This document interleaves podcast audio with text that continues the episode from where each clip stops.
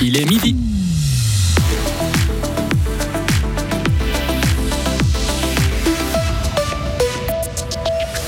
Ouverture du procès en appel de l'incendiaire de la Broye, le jeune homme dit regretter acheter des génératrices pour assurer le fonctionnement des steppes en cas de blackout ou de pénurie d'électricité. Les communes prennent les devants. Plein sud, le campus industriel d'Estavayer prend forme. Peu d'informations sur les entreprises qui vont s'implanter, mais l'esthétique devrait être soignée. Météo, demain éclairci le matin et quelques averses orageuses l'après-midi. Fin de semaine variable avec un risque d'averse. Vincent 12, bonjour. Bonjour à toutes et à tous. Je regrette l'incendie que j'ai commis et je m'en excuse. Les mots prononcés ce matin par le jeune homme accusé d'avoir commis une douzaine d'incendies dans la Broye en 2017. Condamné à 10 ans de prison en première instance, l'accusé a fait recours. Son avocate demande de réduire la peine à un an. Elle invoque des maladresses dans l'appréciation des faits, des arguments balayés ce matin par le ministère public et l'avocat des parties plaignantes. Une coupure de courant, une pénurie d'électricité et les steppes arrêtent de fonctionner. Ce cauchemar est devenu latent depuis deux hivers. On parle de plus en plus de pénurie d'électricité. Les stations d'épuration et les stations de pompage des eaux usées sont vues comme des sites à risque. Des eaux usées pourraient être refoulées dans les canalisations et les autorités prennent donc les devants. Écoutez Christophe Biffrard, chef du service de sécurité civile et militaire pour le canton de Fribourg. C'est le propriétaire de l'infrastructure critique euh, qui est responsable d'assurer son bon fonctionnement euh, pour toute euh, situation envisageable.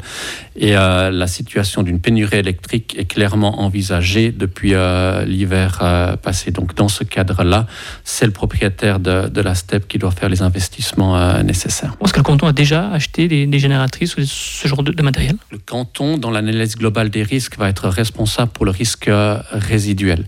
C'est-à-dire non pas pour mettre une génératrice à disposition d'une STEP qui n'en aurait pas, mais euh, si nécessaire, le cas échéant, de remplacer une génératrice qui pourrait euh, tomber euh, en panne de, fonctionnement.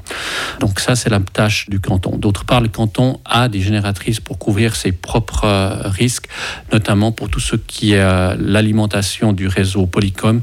C'est le réseau pour radio feu bleu. À Outrive, par exemple, la commune a voté hier soir l'achat de deux génératrices pour assurer le fonctionnement de ses quatre stations de pompage des eaux usées. Deux génératrices pour un coût total de 50 000 francs. Le projet pour la zone plein sud à Estavayer-le-Lac se précise.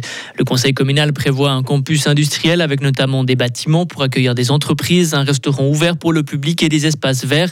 Le but est de rendre la commune plus attractive et dynamique.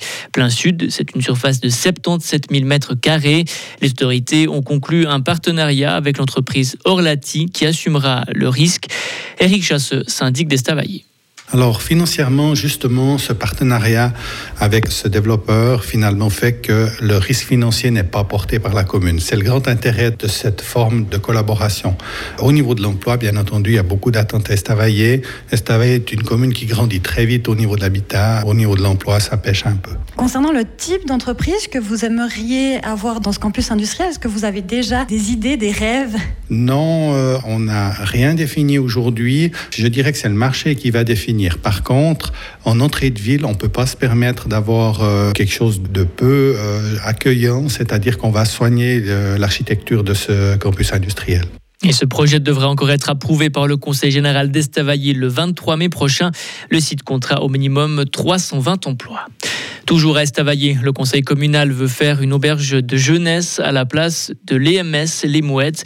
L'exécutif staviacois veut racheter le home pour 6 millions et demi de francs. Il aimerait le transformer en hôtel pour faire rester les touristes plusieurs jours au bord du lac. Le conseil général aura là aussi le dernier mot dans deux semaines. Les ventes de Cuchol AOP sont en augmentation. Plus de 900 000 pièces ont été écoulées en 2022, en hausse de 11% par rapport à l'année précédente. L'interprofession de la Cuchol AOP, qui a tenu son assemblée générale ce matin, se réjouit de voir que les ventes augmentent, y compris hors période de bénichon. Le nombre de producteurs certifiés continue lui aussi d'augmenter.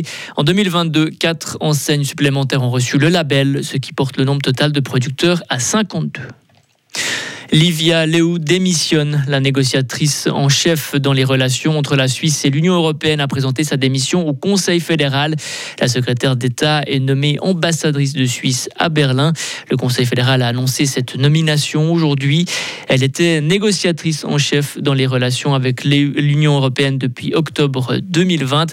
Livia Léou continuera d'exercer ses fonctions de secrétaire d'État jusqu'à fin août.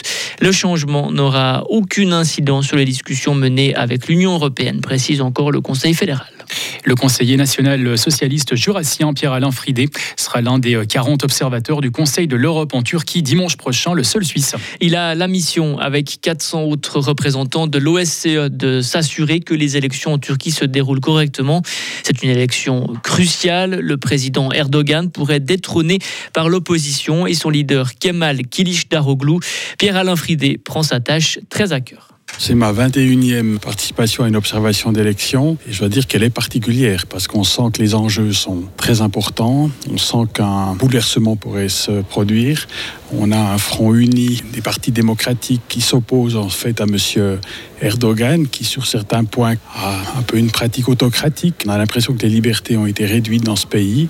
On y va avec beaucoup d'intérêt et quelques espoirs. Comment est-ce que vous allez pouvoir travailler? Est-ce que vous êtes sûr de pouvoir faire une observation indépendante? J'ai déjà observé les élections euh, pour un référendum en 2017 euh, en Turquie. C'était dans la région d'Istanbul. Cette fois, je serai dans la région d'Ankara. La Turquie fait partie depuis de très nombreuses années du Conseil de l'Europe, ils connaissent les règles. Je pense qu'il n'y aura aucun problème. Le jour d'élection, il ne se passe pas grand-chose de spectaculaire parce que le système est bien rodé, les gens ont l'habitude. C'est peut-être avant, peut-être après qu'il pourrait se passer des choses. Et un second tour sera probablement nécessaire, mais Pierre-Alain Fridé sera rentré dans l'intervalle. Retrouvez toute l'info sur frappe et frappe.ch.